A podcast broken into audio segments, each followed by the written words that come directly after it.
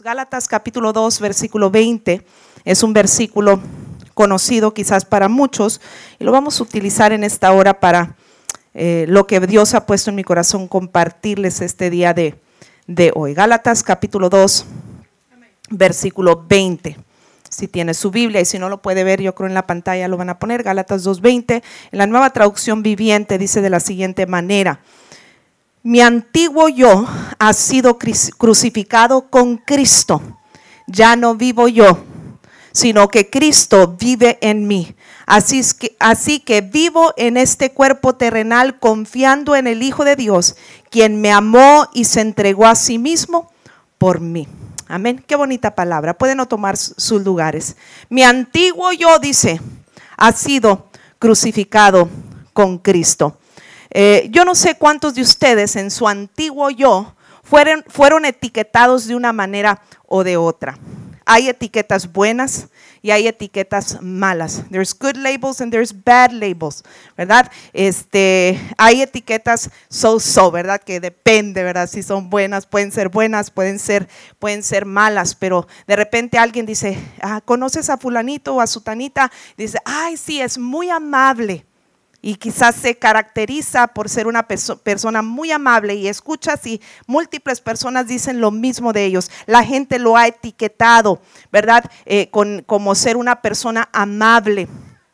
Eh, de repente dice, ay, sí, es muy trabajador o es muy trabajadora, esa etiqueta nos gusta, ¿verdad? De repente a mí me dicen que en inglés que I'm a workaholic, ¿verdad? Que soy una, una adicta al trabajo. No sé si es bueno o si es malo, ¿verdad? De repente yo voy a la Biblia y siento como que me parezco a veces más a Marta que a María y yo sola me tengo que exhortar, ¿verdad? Pero sí, en estos días estábamos los niños y yo a la mesa de la, en la casa platicando sobre los cinco lenguajes del amor y, y quiénes éramos, eh, dónde nos identificábamos cada quien, ¿verdad? Y entonces, eh, ya después de que todos dijeron, no, pues yo me parezco más a este y yo a este y así, y entonces le dije, adivinen cuál soy yo, y todos unánimes en mi familia dijeron, ¿verdad? Actos de servicio, que era, eh, es uno, hay un estudio que habla de los cinco lenguajes de amor, ¿verdad? Y cómo tú interpretas a alguien que te, o sea, cómo te sientes amado cuando algo, alguien me ayuda en la casa a hacer el quehacer, eso para mí es amor, ¿verdad? Entonces, entonces, este, ¿por qué? Porque a veces tenemos etiquetas, ¿verdad? Yo a veces me etiquetan como una workaholic, ¿verdad? Como una adicta al trabajo. Este, no puedo estar quieta, ¿verdad? Aun cuando tengo un tiempo de esparcimiento, me vas a encontrar sacudiendo el peinador, separando las cositas dentro del cajón, en Ziplocs, etcétera. Soy adicta al Ziploc también. Pero bueno, esa es otra historia. Pero tenemos etiquetas, ¿verdad? La gente nos etiqueta de una forma o de otra. Hay etiquetas malas. Ah, el peleonero. La conflictiva. Ah, la vecina regañona, los niños dicen, ah, la vecina que nos regaña porque se va el balón ahí a la, a la no, aquí no hay de esos, ¿verdad? Y el, eh, eh, el, perdedor, muchos fueron etiquetados de niños, ¿verdad? Ah, no sirves para nada, nunca vas a lograr nada, eres un tonto, eres una tonta. Y nos ponen etiquetas de tonto, de tonta, de perdedor, basura, eres una basura, ¿verdad? Eh, los padres te, te trataron, el padrastro, la madrastra te trató como una basura basura y ahora el esposo o la esposa te trata como una basura. Y eh, desafortunadamente muchas veces nos apropiamos de esas etiquetas. No es nada más que la gente nos etiquete de una manera. A veces escuchamos esas etiquetas tanto, tanto, tanto, que nos apropiamos de esas etiquetas y cuando tú te apropias de una etiqueta, eso te va a frenar. No vas a alcanzar todo el propósito de Dios para tu vida. Y hay etiquetas malas como perdedor, basura. A veces hay eh, etiquetas, ah, es bien preocupona. Es que la hermana o el hermano o mi pariente es bien preocupón o bien preocupona. Y a veces eso no es saludable, el estar siempre preocupado, ¿verdad? Este, eh, ah, es bien miedoso, ah, es bien miedosa, ¿verdad? Este, o como le decía, es bien enojón, enojona. Bueno, algunas etiquetas no son buenas, ¿verdad? Este, y eh, la Biblia, eh, lo extraordinario de la Biblia es que sabía la palabra, Dios sabía que íbamos a pasar por esas experiencias donde íbamos a recibir etiquetas en nuestras vidas, ya sea que nos las impusieron, ya sea que nos las adoptamos o que el enemigo nos ha engañado que haciéndonos pensar que ese eres tú, que esa eres, eh, que esa soy yo. Eh, pero la Biblia nos, eh, nos da palabra para contrarrestar esas ideas y poder darnos la identidad que nosotros debemos de tener en Cristo, porque esa etiqueta que tú tienes no te define, esa etiqueta no te debe de definir, esa puesto no tiene por qué definirte. La Biblia dice en este versículo, lo leo nuevamente, mi antiguo yo ha sido crucificado con Cristo. Quizás si era un perdedor, quizás si era una miedosa, quizás era, quizás si era un don nadie, quizás si era este un enojón y un mal hablado y quizás si era esas cosas, pero ahora estoy en Cristo. He experimentado el poder de la cruz en mí y dice, mi antiguo yo ha sido también crucificado y cuando el antiguo yo fue crucificado, junto con ese antiguo yo también fueron crucificadas cada una de esas etiquetas que el enemigo ha querido imponerte. ¿Cuánto lo creen? Mi antiguo yo ha sido crucificado con Cristo. Ya no vivo yo. A lo mejor sí era ese yo, pero ya no vive ese yo. Ese es el antiguo hombre. Ya no vivo yo, sino que Cristo vive en mí. Así es que vivo en este cuerpo terrenal confiando en el Hijo de Dios, quien me amó y se entregó a sí mismo por mí. Hay una razón por qué esa etiqueta ya no tiene que ser parte de mi identidad. Hay una razón y esa razón se llama la gracia de nuestro Señor Jesucristo. Ese amor incondicional que Él nos tuvo, que los llevó hasta dar su vida por nuestro rescate, por perdonar nuestros pecados y cambiar esa antigua manera de vivir y hacernos unas nuevas criaturas. Cuando vas al eh, Evangelio según San Juan, usted lo puede leer todo en su propio tiempo, pero vamos a leer un poquito eh, eh, cómo la palabra de Dios se refiere a los que han creído en, nuestro Señor Jesucristo. San Juan capítulo 3, donde encontramos también el, el texto más famoso de la Biblia, ¿verdad? San Juan 3:16. Pero si leemos todo el contexto, usted va a descubrir eh, eh, qué obra tan más extraordinaria ha sucedido en nuestras vidas cuando venimos a nuestro Señor, a nuestro Señor Jesucristo.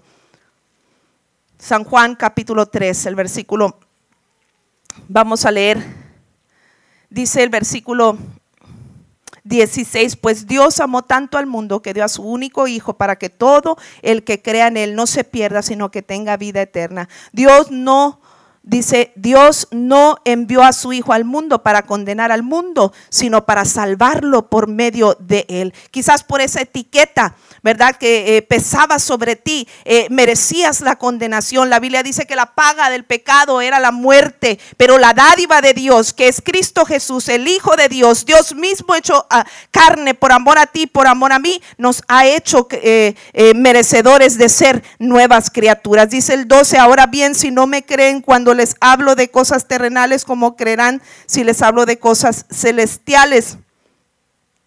perdón, eh, Juan 1.12, creo que es el que iba a leer también. Me equivoqué, dije 3. Pero en el, en el capítulo 1, versículo 12, pero a todos los que creyeron en Él y lo recibieron, los dio el derecho de llegar a ser hijos de Dios. No éramos hijos, estábamos condenados a causa de nuestros delitos, de nuestros pecados, de nuestras debilidades, eh, de los errores de nuestro pasado, ¿verdad? Estábamos etiquetados, pero si creemos en el Hijo de Dios, que Él vino y murió para perdonar nuestros pecados, podemos arrepentirnos y tener la oportunidad de nacer de nuevo. Todo el capítulo 3 nos habla de ese concepto de nacer de nuevo. Somos nuevas criaturas. Eh, Dios, con Dios sí hay borrón y cuenta nueva cuando venimos rendidos a los pies de Cristo. Cuando eh, eh, o, o, quién es el que escribe, vamos a pensar, ¿quién declara estas palabras que leí al principio? Mi antiguo yo ha sido crucificado con Cristo, ya no vivo yo, sino que Cristo vive en mí. Así que yo vivo en este cuerpo terrenal confiando en el Hijo de Dios, quien me amó y se entregó a sí mismo por mí. ¿Quién hace esa declaración? Es Pablo, el apóstol Pablo. Eh, él también tenía un pasado y sobre él pesaban muchas etiquetas negativas. Eh, el viejo hombre de Pablo eh, era un hombre violento, era conocido por ser un hombre violento un hombre asesino que perseguía a los cristianos y, los, eh, y los mataba promotor de la persecución de los cristianos de la iglesia primitiva en el libro de los Hechos. Ese era Pablo, un hombre violento, un hombre asesino, un hombre farisaico, increíble pero cierto, era un hombre muy religioso, muy estudioso en lo secular, pero también en lo religioso, era fariseo, era, eh, eh, era fariseo. Se auto, eh, los fariseos se autoproclamaban justos. Es decir, ahora, ahora, en la mañana también se habló un poquito acerca de esto. Eran hipócritas según las profecías de Isaías.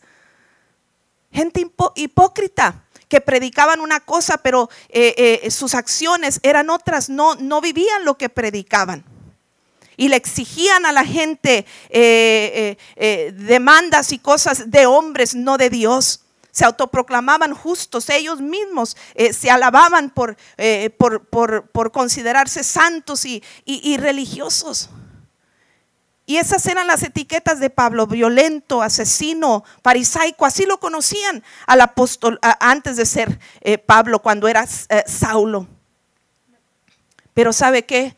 Cuando él tuvo un encuentro personal con Jesucristo en el capítulo 9 del libro de los Hechos, eh, cuando él se arrepintió eh, de corazón delante de Dios y reconoció que al que perseguía era a Jesucristo mismo y que tenía que cambiar su mensaje. Y cuando Él hace esa entrega genuina delante de Dios, en la cruz se clavó cada una, eh, se clavó el viejo hombre ese, ese hombre violento, asesino, farisaico, eh, quedó clavado en la cruz. Y el viejo hombre quedó atrás. Y ahora era una nueva criatura en Cristo Jesús. Y junto con el viejo hombre también quedaron clavadas en esa cruz cada una de esas etiquetas que él antes portaba. Y ahora la única etiqueta que le importaba a Pablo, según este versículo, era la que dice, Cristo vive en mí. Dele un aplauso al Señor. Ya no soy violento. Ya no soy farisaico y religioso. Ya no soy asesino y perseguidor de los cristianos. Ese era antes. Pero ahora soy una nueva criatura en Cristo. Y la etiqueta que ahora yo asumo y yo adopto es que ahora Cristo vive en mí. Cristo vive en mí. De la misma manera que con Pablo, ni tu pasado ni tus etiquetas te deben de definir. Mire, Pablo se podría haber quedado allí eh, apenado. Ay Señor, perdóname, me equivoqué todos, estos años, todo este tiempo, eh, creyendo estar eh, haciendo lo correcto en base a mi religión, este, creyendo estar actuando debidamente y, en ese error pues asesiné muchas personas y autoricé el asesinato de muchas personas, perdóname, me arrepiento de corazón, pero qué vergüenza, yo ya no puedo hablar en público, ya no puedo salir. Eh, ¿verdad? Y dar la cara por todo el pasado que yo hice, porque también el enemigo utiliza esa herramienta y nos tiene estancados. ¿Por qué? Porque Dios ya te perdonó y ya quitó la etiqueta, pero ahí vamos nosotros a volver a tomar la etiqueta. La Biblia dice que cuando Cristo perdona nuestros pecados, los sepulta lo más profundo de la mar, pero alguien también dijo que los cristianos a veces somos los mejores buzos, the best scuba divers, porque ahí vamos y nos echamos el clavado a donde Dios tiró en lo más profundo de la mar, donde ya ni él se acuerda, y vamos y sacamos el pasado. Y el día escuchamos la voz del enemigo queriéndonos volver a poner esa etiqueta que no, no tiene ni debe eh, definirte. Y te dice, ay tú, ¿y de cuándo acá puedes empezar a, enseñar, a predicar, a testificar, a cantar, a participar, a servir? Tú no puedes. ¿Por qué? Porque mira lo que tú eras, te dice el diablo. Mira lo que hiciste, mira cómo hablabas. Eh, la gente te conoció, cómo eras antes. Eras el vecino que nadie quería, ¿verdad? Que nadie quería cruzar palabra porque eras muy feo, eras muy fea en tus formas, qué sé yo. Y ahí eh, a veces el diablo nos tiene sin avanzar. ¿Por qué? Porque eh, Dios nos ha perdonado, pero nosotros insistimos en adoptar esas etiquetas que no deben de definirnos. Cristo vive en mí y esa es la única etiqueta del momento en que entregamos nuestra vida a Cristo, esa es la etiqueta que debemos de adoptar. Cristo vive en mí. Las cosas viejas pasaron, dijo el apóstol Pablo en 2 Corintios 5, 17. Las cosas viejas pasaron. He aquí, todas, todas, todas son hechas nuevas. Y en la misma manera, tú y yo tenemos que adoptar ese principio. Yo no puedo ser definido por el pasado, por el viejo yo. Ahora soy una nueva persona en Cristo y de aquí en adelante es lo que importa. Cristo vive en mí. Soy un hijo, soy una hija de Dios. No era hijo, no era hija, pero ahora lo soy y ahora soy eh, eh, especial en las manos del Señor. Lo mismo aplica a nuestras vidas. No eres definido ni por tus tu pasado, ni por tus luchas, ni por tus debilidades, porque a veces seguimos luchando con, la, con algunas cuestiones. Eh, pero cuando estamos sometidos a Cristo, en Cristo somos más que vencedores. Y esas debilidades y esas luchas con las que lidiamos no tienen por qué seguir definiéndonos. ¿Qué hacer entonces? ¿Qué, son, las, qué son algunas recomendaciones que podemos eh, adoptar para eliminar las etiquetas que a veces nos cuesta tanto eh, eh, sacar? Porque a Dios no le cuesta nada. Él ya hizo lo máximo. Él dio su vida por nosotros. Es por la cruz. En esa cruz Él ya crucificó el viejo hombre y todas las etiquetas. pero ¿cómo eliminar esas etiquetas? ¿Cómo hacer que eh, esas etiquetas no nos definan? ¿Qué, podemos hacer para contrarrestar esa artimaña del enemigo que quiere que vuelva y retome algunas de esas etiquetas? Número uno, humillarse. Humillarse. Les decía, Dios restauró al apóstol Pablo, era un asesino. Ay, ¿puede haber salvación para un asesino? Pues ahí está en la Biblia, Pablo tuvo salvación. Pero hubo un ingrediente que todas las personas que Dios les dio una segunda oportunidad y de quien Dios crucificó el viejo hombre y les quitó las etiquetas, hubo un factor en común. Todos se humillaron delante de Dios. Los que no se humillaron eh, pagaron las consecuencias. Hubo gente como Saúl que cometió errores, pero no se humilló y, y, se enorgulleció y no quiso reconocer su falta, no se humilló y murió por su propia espada el rey ungido de Dios, pero que a causa de su orgullo y soberbia y el no quererse humillar, su arrogancia, este, le causó la muerte por su propia, por su propia espada. Sin embargo, otro rey, David, que también, cumplió, también cometió errores, eh, Dios le dio la oportunidad de redención y ahorita voy a mencionar también, pero eh, eh, un factor en común de esos personajes era el humillarse. En la Biblia encontramos en Lucas capítulo número 7, si quiere ir conmigo allí. Lucas capítulo número 7, el versículo 36 en adelante, eh, encontramos la historia fascinante de esta mujer del frasco de alabastro. Creo que yo lo mencionaba en estos días pasados también en una prédica, pero vamos a ver este, otro aspecto de este mismo caso. Lucas capítulo número 7, el versículo número 36. Mire, lo leo nuevamente en la traducción, nueva traducción viviente. Dice, uno de los fariseos invitó a Jesús a cenar, así que Jesús fue a su casa y se sentó a comer. Cuando cierta mujer de mala vida que vivía en la ciudad se enteró, fíjese, que, ¿cómo la conocían? Una mujer de mala vida. ¿Verdad? Eh, eh, una mujer adúltera, una mujer eh, que no tenía buena fama. Cuando cierta mujer de mala vida que vivía en la ciudad se enteró de que Jesús estaba comiendo ahí, llevó un hermoso frasco de alabastro lleno de un costoso perfume, llorando, se arrodilló. Esas son acciones corporales que demuestran humillación. Su postura corporal nos habla de una humillación. Ella reconoció, yo no soy nada me tengo que postrar delante de ti. Se llorando se arrodilló detrás de él a sus pies. Sus lágrimas cayeron sobre los pies de Jesús y ella los secó con sus cabellos. No cesaba de besarle los pies y les ponía perfume. Cuando el fariseo que lo había invitado vio esto, dijo para sí, si este hombre fuera profeta, sabría qué tipo de mujer lo está tocando. Es una pecadora. La gente la tenía tachada, una mujer de mala vida. Es una pecadora. Había una etiqueta eh, eh, que pesaba sobre de él, pero sobre de ella, pero eran etiquetas que los hombres habían puesto, pero no Dios. Dice, entonces, versículo 40, Jesús respondió a los pensamientos del fariseo. Simón le dijo, tengo algo que decirte. Adelante, maestro, respondió Simón. Entonces Jesús le fue le, contó la, siguiente historia. Un hombre prestó dinero a dos personas, 500 piezas de plata y una y a unas 50 piezas y a la otra. Sin embargo, ninguna de las dos pudo devolver el dinero, así que el hombre perdonó amablemente a ambas y les canceló la deuda. ¿Quién crees que lo amó más? Simón contestó, supongo que la persona a quien le perdonó la deuda más grande. Correcto, dijo Jesús. Luego se volvió a la mujer y le dijo, Simón, mira a esta mujer que está arrodillada aquí. Cuando en, cuando entré en tu casa no me ofreciste agua para lavarme el, el polvo de los pies, pero ella los lavó con sus lágrimas y los secó con sus cabellos. Tú no me saludaste con un beso, pero ella desde el momento en que entré no ha dejado de besarme los pies. Tú no tuviste la cortesía de ungir mi cabeza con aceite de oliva, pero ella ha ungido mis pies con un perfume exquisito. Te digo que sus pecados, que son muchos, han sido perdonados. Por, e, por eso ella me demostró tanto amor, pero una persona quien se le perdona poco, demuestra poco amor. Entonces Jesús le dijo a la mujer, tus pecados te son perdonados. Los hombres que estaban sentados a la mesa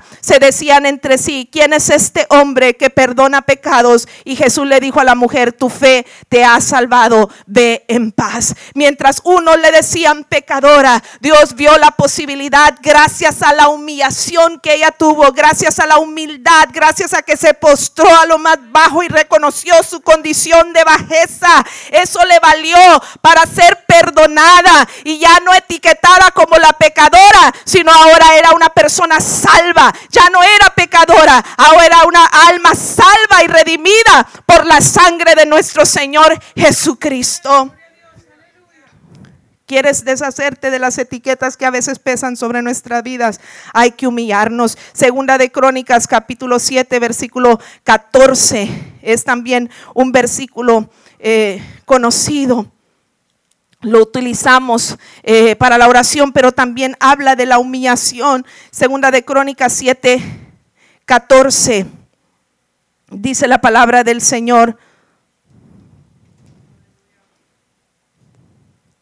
Pero si mi pueblo que lleva mi nombre se humilla y ora, busca mi rostro, note, se humilla y ora y busca mi rostro y se aparta de su conducta perversa, yo oiré desde el cielo, perdonaré sus pecados y restauraré su tierra. Dios quiere restaurarnos. Dios quiere restaurar esa identidad que el diablo te quiso robar, porque si recuerda, Dios creó al ser humano en perfección en ese huerto del Edén sin pecado, pero fue el pecado que, que entró y contaminó al hombre y por ende a, toda, a todos los seres humanos. Nacimos en pecado, somos pecadores, pero siendo aún pecadores, Cristo murió por nosotros y por eso en la cruz ahora está crucificado el viejo yo. Soy perdonado, soy redimida por la sangre de Jesucristo y y esa etiqueta ya no pesa más en mi vida. Gracias a que hay un pueblo que se humilla delante de su rostro. Dele fuerte el aplauso al Señor. Si se humillare mi pueblo, entonces yo voy a perdonar sus pecados y voy a sanar su tierra. Otro, otro factor es el arrepentimiento, porque una cosa es humillarme y reconocer, pero otra cosa es que haya un genuino arrepentimiento. Nosotros una vez le ministramos a una pareja que parecía que ya iban a entregar su vida a Cristo, lloraban y reconocían que no hay mejor vida que la vida en Cristo, pero cuando le preguntamos a las personas, ¿quieres recibir a Cristo como Señor y Salvador de tu vida? Dijeron, no, no estamos listos. Y rechazaron, no quisieron arrepentirse reconocían su condición, pero no se quisieron arrepentir. En la Biblia encontramos el caso de David muy conocido y no voy a entrar en muchos detalles, solo en generalidades. Usted conoce la historia del rey, del rey David. Él eh, milagrosamente Dios lo llevó al reino después de ser un simple pastor de ovejas y después de vencer eh, de una manera extraordinaria a Goliat, eh, crece su fama y Dios lo finalmente le da el trono Y, David eh, es el rey eh, del pueblo de, Dios, del pueblo eh, judío.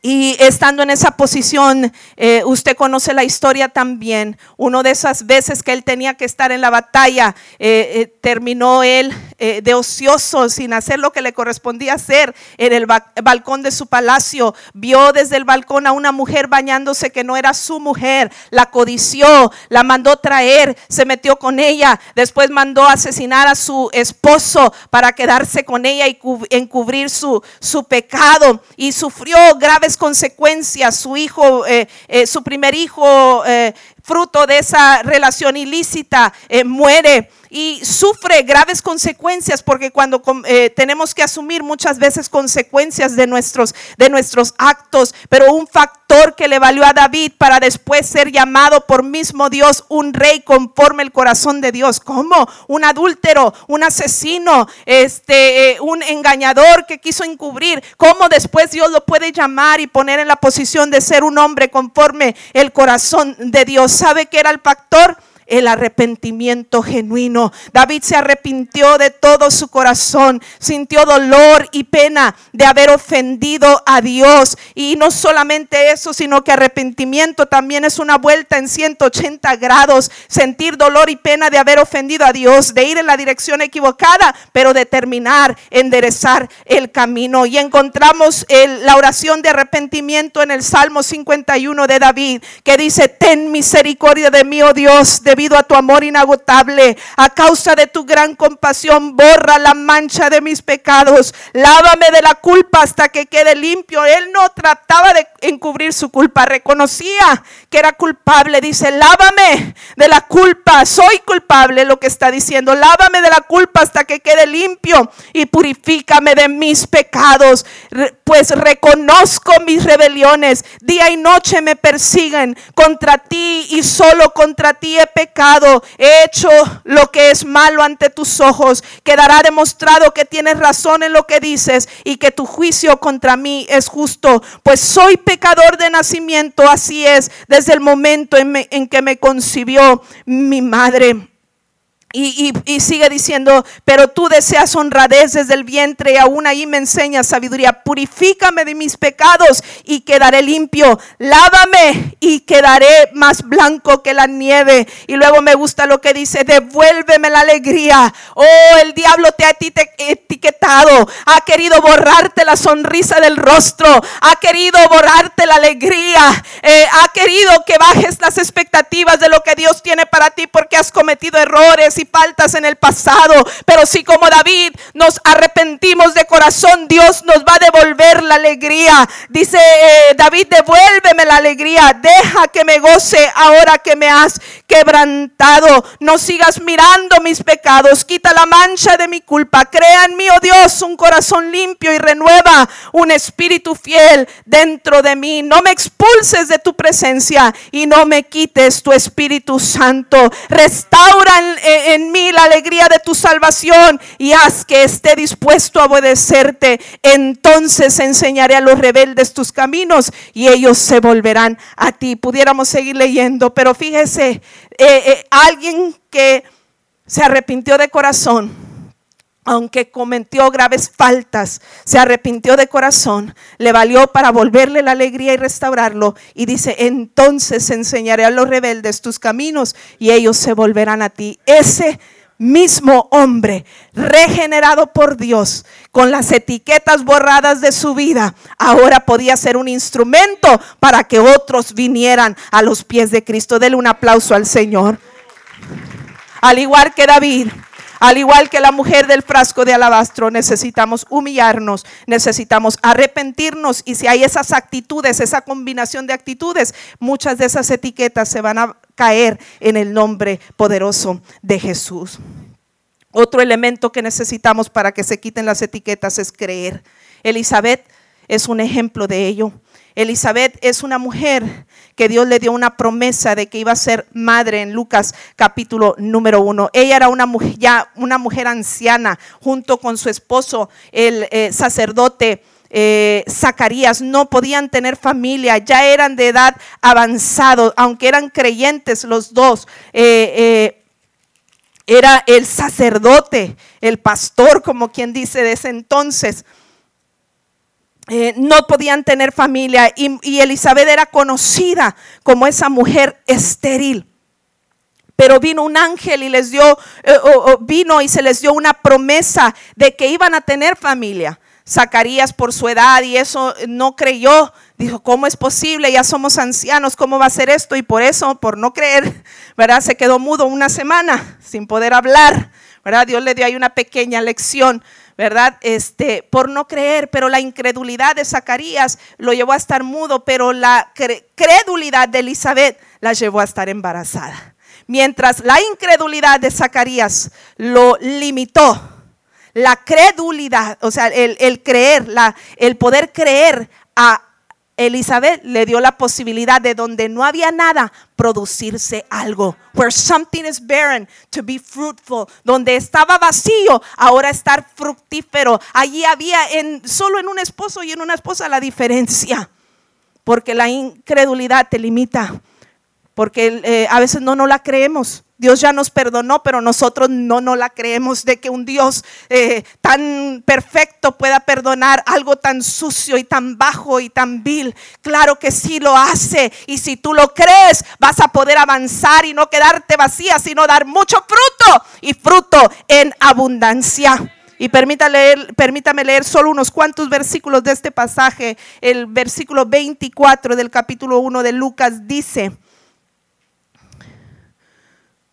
Poco tiempo después, su esposa Elizabeth quedó embarazada y permaneció recluida en su casa durante cinco meses. Qué bondadoso es el Señor, exclamó ella. Me ha quitado la vergüenza de no tener hijos. Oh, ahí había una etiqueta de vergüenza porque en aquel entonces en la cultura se creía que una mujer estéril era un castigo de Dios. Algo muy malo y muy perverso tuvo que haber hecho esa mujer para que esté estéril. Y la gente las etiquetaba por ser estéril. Pero Dios eh, le dio una promesa. Ella lo creyó. Y como ella lo creyó, Dios le dio fruto en su vientre. Y ella exclamó y alabó al Señor, me has quitado la vergüenza de no tener hijos. Esa etiqueta que antes te avergonzaba, ahora puede ser tu testimonio. Y cuando la gente te diga, pues no eras tú esto, no eras tú ¿y cómo estás ahora? Eh, ahora sí muy santo, ahora sí muy santa, ahora sí muy perfecto, muy perfecta. ¿Sabes que Yo era, pero este que ves ahora es un hombre, es una mujer que ya no pesan las etiquetas sobre de él porque Cristo las clavó en la cruz del Calvario y me ha hecho una nueva criatura. Y luego dice el versículo 36 y 37, mire qué bonita esta palabra. Quisiera leerles todo, pero el tiempo no nos alcanza. Dice, además, tu parienta, cuando Dios le da la promesa ahora a María, parienta de Elizabeth, que iba a tener al niño Jesús, ahora el 36 dice, en, en ese mensaje a María también le dice, además, tu parienta Elizabeth quedó embarazada en su vejez porque mientras unos decían qué vergüenza, otros decían, ay, qué vieja, qué anciana, ¿verdad? Y también esas son etiquetas que a veces pesan, ay, tú ya no puedes, ya, ya para qué, ¿verdad? Pero mira, dice, eh, eh, eh, Elizabeth, tu parienta, quedó embarazada en su vejez. Antes la gente decía que ella era estéril, pero ha concebido un hijo y ya está en su sexto mes de embarazo. Pues nada, nada es imposible para Dios. Dele un aplauso al Señor. Nada. Otra versión, la Reina Valera, si no me equivoco, dice, la que llamaban estéril a la que llamaban, a la que etiquetaban estéril. Ahora ha dado, ha dado a luz a un hijo, ahora está en su sexto mes de embarazo, va a dar a, luz, a luz un hijo. Y la Biblia dice que Dios le dio una promesa, va a ser un hombre grande, lleno de Dios. Y conocemos ese hijo, era Juan el Bautista, que llegó a ser el que preparó el camino para el Mesías, nuestro Señor Jesucristo. ¿Por qué? Porque nada, dice, es imposible para Dios. Mientras el mundo dice no puedes, no vales, no sirves, eh, siempre vas a ser el mismo, siempre vas a ser la misma, Dios destruye esos conceptos. Mire, 1 Corintios capítulo 1, versículo 18, este pasaje de 1 Corintios es uno de mis favoritos, dice, de la siguiente manera, el 18 en adelante, el mensaje de la cruz es una ridiculez para los que van rumbo a la destrucción, pero nosotros que vamos en camino a la salvación sabemos que es el poder mismo de Dios El poder de la cruz para otros es ridículo, pero para nosotros es poder para salvación. Sabemos que es el poder mismo de Dios. Como dicen las escrituras, destruiré la sabiduría de los sabios y desecharé la inteligencia de los inteligentes. Así que, ¿dónde deja eso a los filósofos, a los estudiosos y a los especialistas en debates de este mundo? Dios ha hecho que la sabiduría de este mundo perezca una ridícula, parezca una ridiculez. Fíjese qué interesante. El mundo dice, qué ridículo, pero la sabiduría de Dios dice, no, el ridículo eres tú, porque esto es poder de Dios para transformación de vida. O la reina Valera dice, ¿dónde está, oh sabio, eh, eh, eh, o el, el sabio o el disputador de este siglo? ¿No ha enloquecido Dios la sabiduría de los hombres? It might blow people's mind away. A lo mejor va a volarle los sesos a alguien, no lo entiendo. No puedo creer que es el mismo, que es la misma, el, el ex drogadito, la ex prostituta. Eh, no puedo creer que ese matrimonio se rescató. No puedo creer que esa vida se regeneró. No lo puedo creer, pero mientras ellos no lo pueden creer, para nosotros es poder de Dios. Lo que para algunos parece locura, para, eh, para Dios esa es su lógica. Él es el Dios de lo imposible. Denle un aplauso al Señor. Todo lo que tienes que hacer es creer. Elizabeth se le dio una promesa, ella lo creyó y ahí estuvo el resultado. Las etiquetas fueron quitadas y el poder de la cruz le dio una oportunidad de experimentar su milagro. Y por último, si pasan los músicos, pelear. Otra cosa que te va a ayudar a quitarte esas etiquetas es luchar, es pelear. Encontramos en la Biblia, bueno, dos cosas me faltan. Pelear. Jacob Jacob encontramos en Génesis capítulo 32, versículo 27 y 28. Vaya conmigo allí. Génesis capítulo 32. El versículo 27 y el versículo número 28 dice, tu nombre ya no será Jacob, le dijo el hombre, de ahora en adelante serás llamado Israel, porque has luchado con Dios y con los hombres y has vencido porque has luchado con Dios y con los hombres y Ah, porque desde el 27, perdón, dice, ¿cómo te llamas? preguntó el hombre. Jacob contestó él. Tu nombre ya no será Jacob, le dijo el hombre. De ahora en adelante serás llamado Israel porque has luchado con Dios y con los hombres y has vencido. Y déjeme le resumo breve, breve la historia de Jacob. Jacob eh, eh, eh, tenía su hermano gemelo Esaú y con engaños y, mentiras robó la primogenitura de su hermano. La bendición que los padres en esa cultura daban a los hijos que les marcaba de por vida, él robó con engaños la primogenitura de su hermano. Jacob significa usurpador, usurpador o ladrón. Usurpar un lugar que no le corresponde y robar, ladrón. Eso es lo que significa Jacob. Pero llegó un momento donde Jacob en este capítulo tiene un encuentro con el ángel de Dios o con un personaje divino que es tipo de, Dios mismo. Y la Biblia dice que él dijo, ah, ya que, ya que tengo a Dios frente cara a cara, voy a luchar por mi bendición. Porque aunque me equivoqué en el pasado, yo esta oportunidad no la dejo pasar.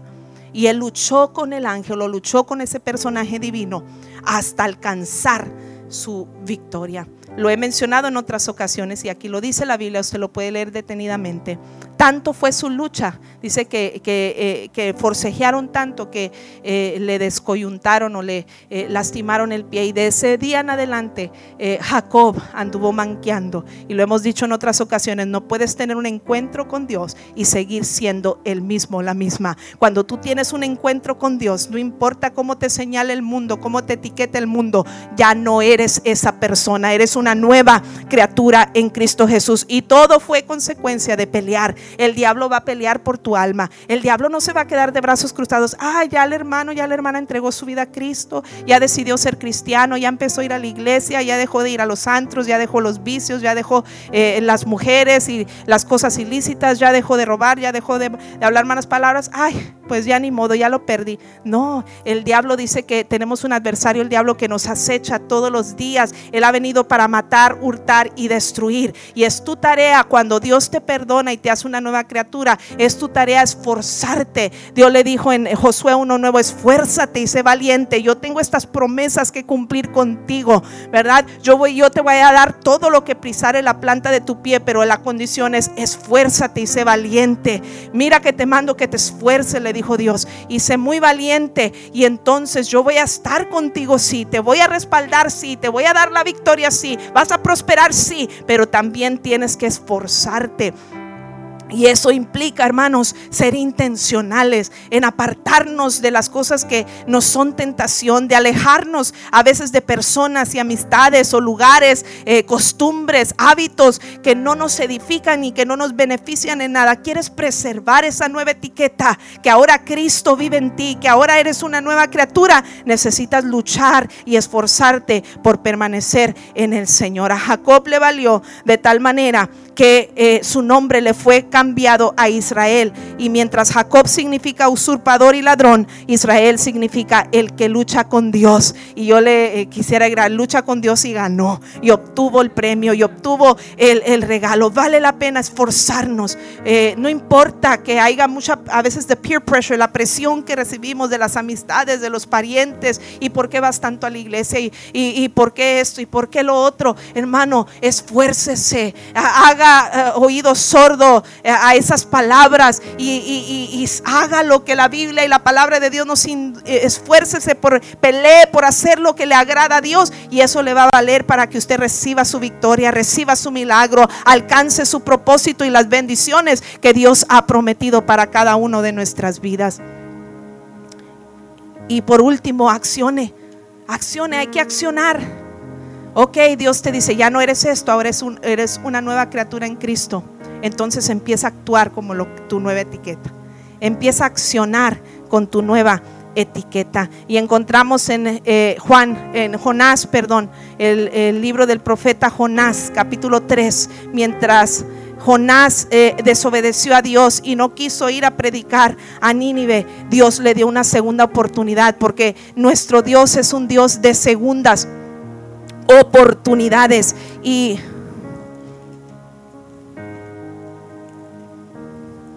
y este eh, encontramos que Dios eh, estoy, pensando en mi mente me quedas Nahum.